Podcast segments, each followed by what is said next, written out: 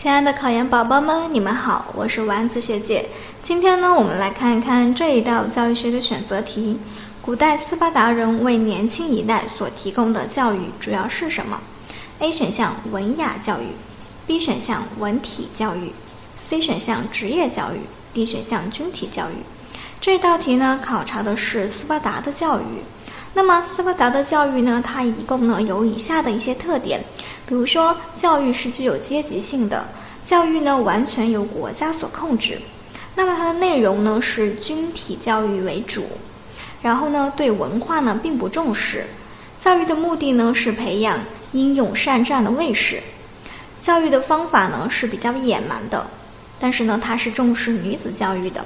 所以呢这一道题呢应该选择 D 选项，军体教育。这道题你做对了吗？